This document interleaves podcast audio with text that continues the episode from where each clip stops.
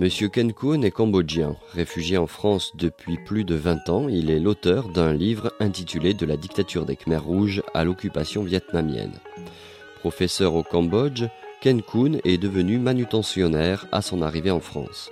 Aujourd'hui à la retraite, il intervient dans des institutions sociales comme traducteur. Nous avons rencontré M. Ken Kun chez lui, dans sa maison à Colomiers, une ville à la périphérie de Toulouse. Lorsqu'on rentre chez M. Ken Kun, le décor est évocateur. Aux murs sont accrochées des illustrations cambodgiennes et bouddhistes. Sur un meuble trônent les photos en noir et blanc de personnages aux regards attachants. La musique traditionnelle cambodgienne inonde la salle rangée. C'est la, musique traditionnelle cambodgienne. C'est une musique très douce, très douce, vous voyez. Voilà, c'est comme ça. Et elle a une dimension mystique ou religieuse, la, la musique? Ah, C'est une musique, c'est une chanson populaire, populaire surtout euh, traditionnelle pour le mariage, mais aussi pour, pour, le, pour les morts, pour l'enterrement, pour l'incinération. Il y en a des musiques spéciales aussi. Et ça, c'est quelque chose que vous écoutez souvent? Ah oui, ça, oh, quand j'étais jeune, je n'aimais pas. J'aime plutôt la musique moderne, mais à ce temps, ça recommence. Ça me plaît beaucoup, euh, j'écoute tous les jours, parce que tout, si je vais marcher ça, c'est toujours la musique traditionnelle qui me plaît maintenant. voilà, bon, Ça fait longtemps que vous habitez ici? Ici, euh, on est arrivé en à Colomiers, exactement euh, le, le, 1er mars 1981, en Raqqa. Et on est installé ici euh, depuis la fin de 1986. On va aller prendre le thé alors.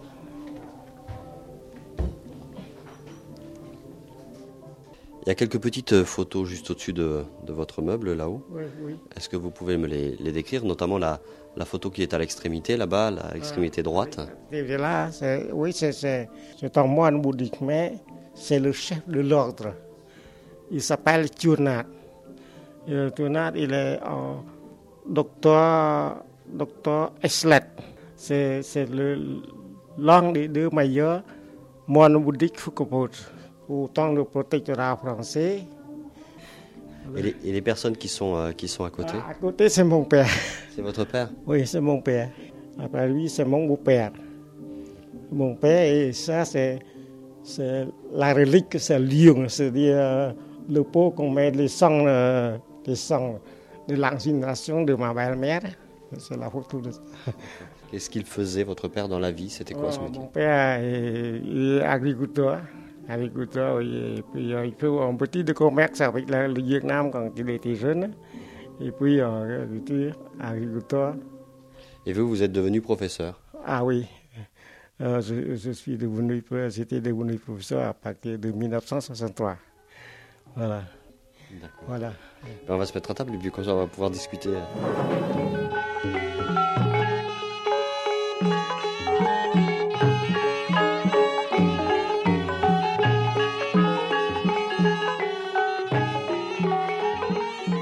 17 avril 1975, les marxistes révolutionnaires cambodgiens, les Khmers rouges, en lutte contre la politique du général Lon Nol, entrent dans Phnom Penh. La capitale du Cambodge sera vidée de l'ensemble de ses habitants. Ces derniers seront déportés vers les campagnes ou assignés à des tâches agricoles très pénibles. La dictature du prolétariat, dirigée par Pol Pot, peut alors commencer. Les nouveaux dirigeants commencèrent par exterminer un grand nombre de civils dans l'idée utopique de créer une société idéologiquement parfaite. Entre la prise du pouvoir et la chute du régime de Pol Pot en 1979, c'est entre un million et demi et 2 millions de personnes qui seront torturées, assassinées ou tuées. Pour Ken Kun, la situation est d'ores et déjà très périlleuse. En effet, aux yeux des Khmers rouges, un professeur de lettres représente un ennemi. Ils se disent prêts à réduire en esclavage ou à exterminer tous les intellectuels considérés par la doctrine communiste révolutionnaire cambodgienne comme des bourgeois matérialistes. Le jour de la prise de Phnom Penh par les représentants du Parti communiste cambodgien, M. Kuhn est seul chez lui, Sa femme et son très jeune fils sont allés trouver refuge la veille auprès de la sœur aînée de sa femme.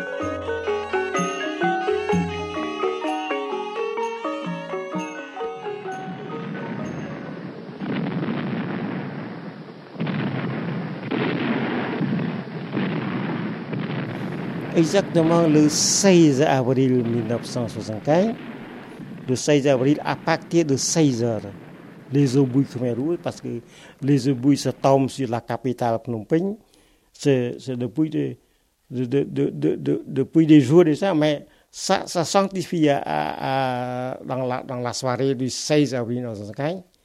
Et là, j'étais euh, dans, dans la, à côté, à côté qu'on appelle à côté, 140 c'est-à-dire le palais d'État, c'est-à-dire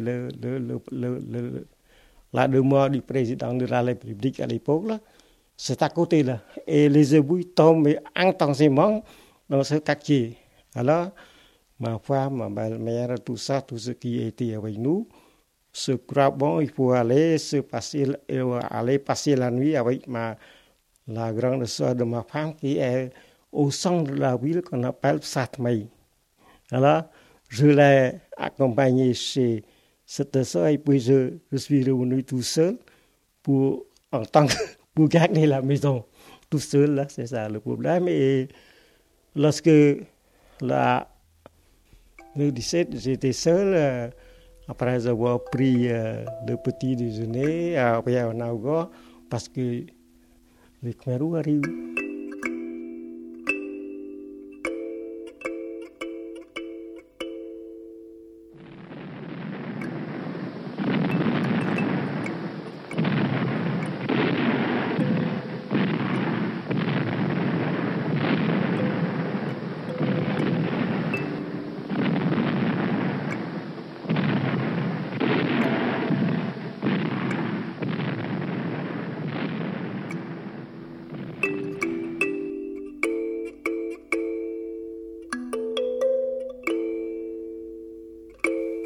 Ils ont passé par le boulevard, tout ça, et on a descendu pour le voir, ou pour voir, et je n'avais rien sur moi à l'époque.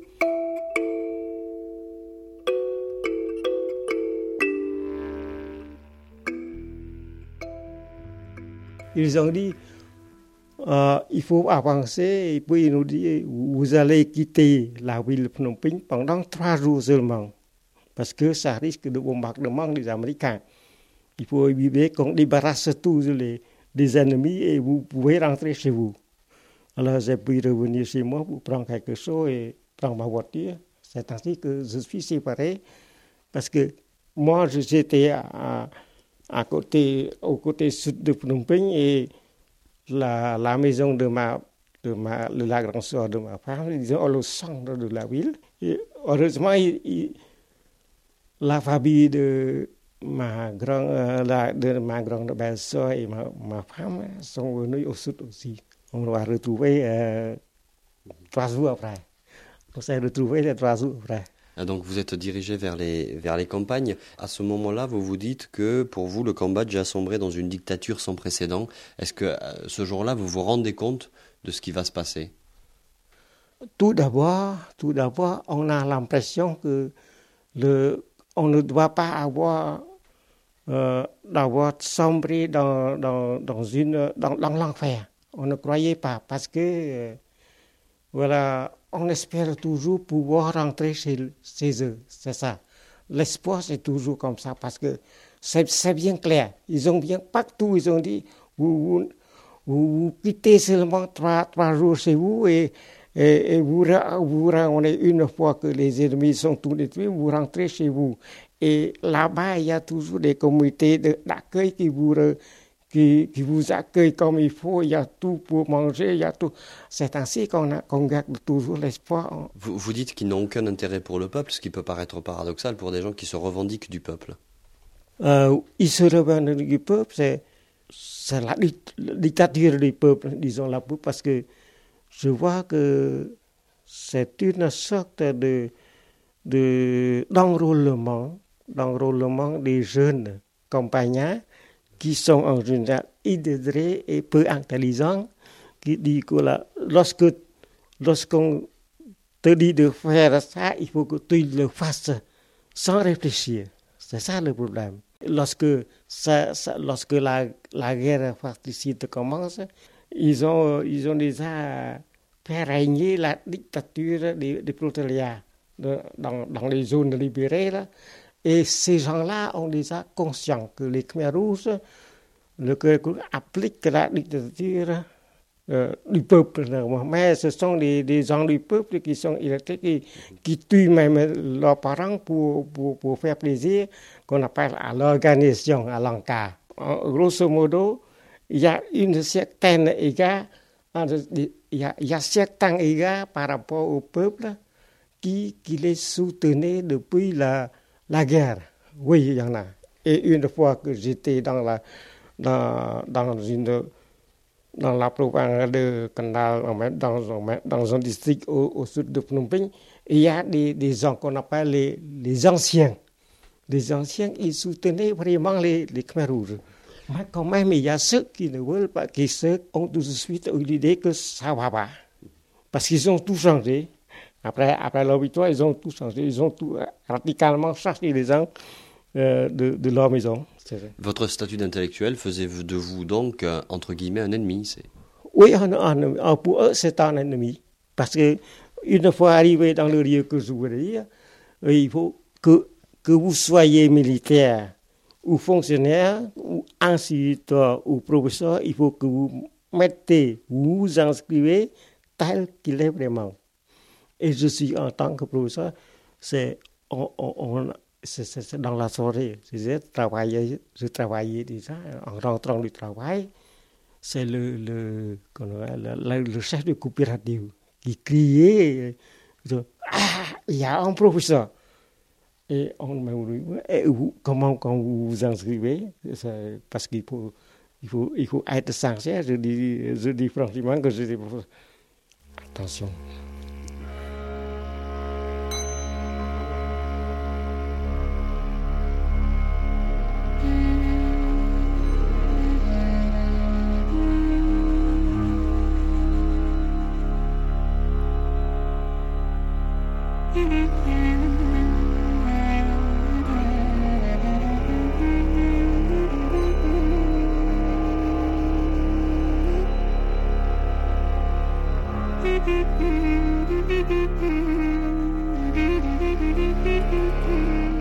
J'ai réussi à vivre parce que je, je ne dis, je, personnellement, je, je fais ce qu'on, je faisais ce qu'on me dit de faire.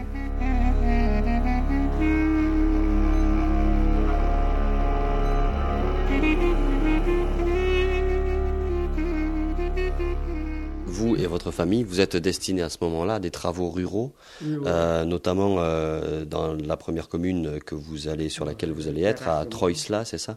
Quels sont ces travaux et quelles sont vos conditions de vie à ce moment-là? Le terrassement, avec les pioches et la pelle pour, pour élever les digues, pour, pour creuser le canot, tout ça, et la distribution de, de, de riz. Euh, on se servait des comme vous voyez le, le boîte de conserve, les boîtes de, de lait concentré. C'est ça, on, on, on, se sert de cette boîte pour la mesure de diffusion de riz. Avant, il y a, pour, au, au, début, euh, une boîte de riz pour, pour la journée, pour une personne, et puis euh, la demi-boîte, et puis il n'y a plus rien. Chacun doit se brouiller comme il faut pour, pour manger et travailler en même temps. Euh, quel est le rôle des femmes à ce moment-là? Le rôle des femmes, il y a des, il y a des, femmes assez âgées, on, on, leur permet de rester à la maison pour s'occuper des, des travaux légers, par exemple la, la des enfants.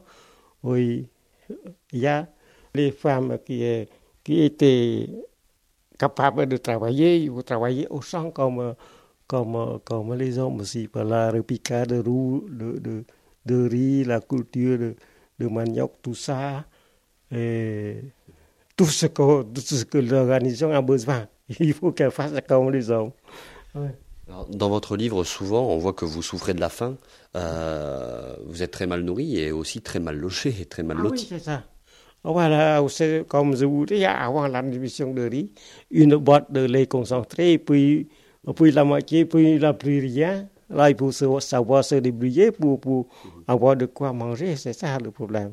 Mais les cadres Khmer, eux, mangent bien. Ils mangent bien. Ils mangent bien. Ils mangent bien, mais en cachette. Ah en cachette. Ah, ils mangent en cachette. Oui, ils ont tout. Euh, leur école, ils ramassent, ils mangent comme ils veulent. C'est ça, euh, oui.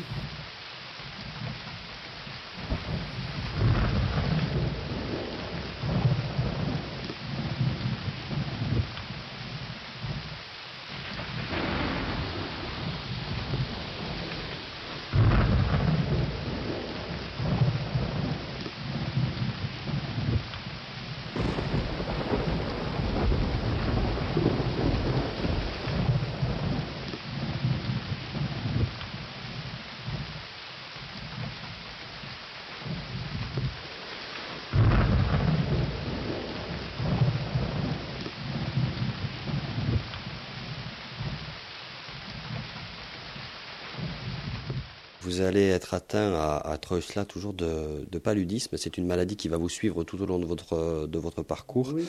Euh, et vous allez connaître une nouvelle déportation euh, très pénible qui va vous amener à Pratkastlang, c'est ça? À Pratkastlang, c'était exactement le, le 28 avril 1966 qu'on nous, a, qu'on nous a amené de Treusla vers Pratkastlang. Le Pratkastlang, disons, imaginez, il y a le chemin de fer. Le chemin de fer qui qui, qui direction nord-sud et à, l'est, il y a à, l'est de, de, de, de, cette voie, il y a un village et de l'autre côté des plaines, une petite, un petit village. Et c'est dans la plaine. C'est, c'est, il y a le petite station là-bas, euh, une petite station. Il n'y a pas la plaine.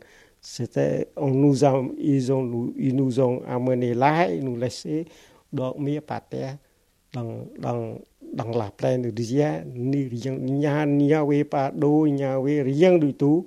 Et senti que les gens faisaient leurs besoins partout où ils voulaient, ils pouvaient. Et comme j'ai raté des milliards de mouches, tout le temps, tout le temps des, des mouches, on est obligé de manger pour de, de monter le, le moustiquaire pour pouvoir manger comme il faut parce qu'il y a des milliards de mouches qui nous tressaillent depuis l'aube jusqu'à la tombée de la nuit pendant trois jours. Là. Trois jours et trois nuits, c'est impensable. Ça. Voilà. Vous allez avoir une crise de paludisme et vous allez devoir vous, quitter votre, votre famille à ce moment-là pour rejoindre euh, un dispensaire? En quittant là, on est, on est on est venu à Batambong, dans un village qu'on appelle Précoy. Et puis de Précoy, on, nous emmène au bord du Grand Lac pour le, pour, pour le moissonnage du riz. Et à l'époque, le chute de paradis exactement. Euh, vers déjà, c'est au mois de. vers la, la fin d'avril, au, au, début de mai 1966, j'ai la chute de, de paradis pour pouvoir marcher. Alors, je, j'ai demandé de. Je n'ai pas demandé de revenir, mais je me reposais, mais je ne sais pas comment faire. Parce que être malade, c'est aussi, euh, c'est aussi fautif. Parce que le tuer, ça, ça, il n'y a, a, pas de perte. Le garder, ça, ça n'apporte rien. Mais... Cette maladie vous, vous mettez vraiment en danger des deux côtés, à la fois parce que c'était le paludisme et que oui, vous souffriez, les, mais en plus euh, les Khmers euh, auraient très bien pu, euh, les Khmers rouges auraient très bien pu vous, vous éliminer. Oui, oui mais c'est la chance de survie quand même lorsque je suis allé pour demander pour le, le médicament pour me soigner. C'est le chef du village qui s'appelle le Bi, là, qui, qui, qui, qui, nous suit en même temps au, au lieu de travail. Et, alors, si, si tu es malade, il faut que tu reviennes au village pour se faire soigner.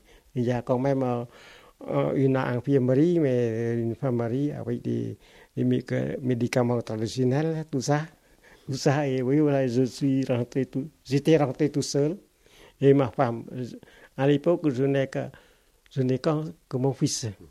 Et il à, à, à peu près l'âge de 5 ou 6 ans comme ça, et je, je l'ai on, on, on m'a permis de rentrer sur le village pour me soigner. Là.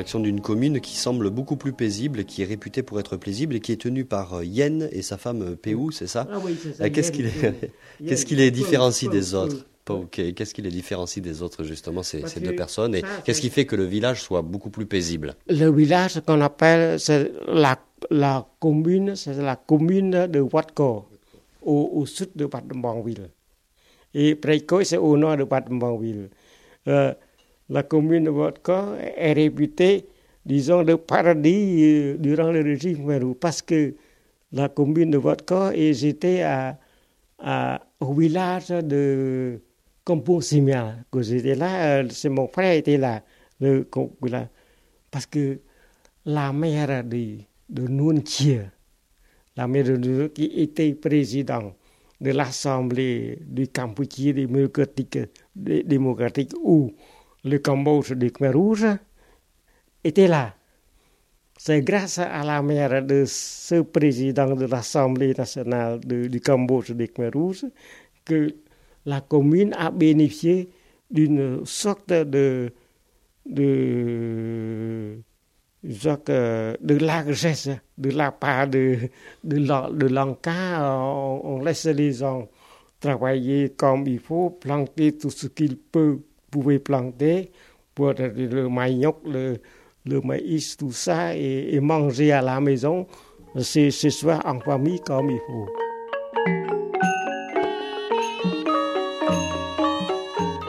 Fin de cette première partie, merci beaucoup à monsieur Ken Kun. Je vous rappelle que Ken Kun est l'auteur d'un livre publié aux éditions L'Armatan intitulé De la dictature des Khmers rouges à l'occupation vietnamienne, Cambodge 1975-1979.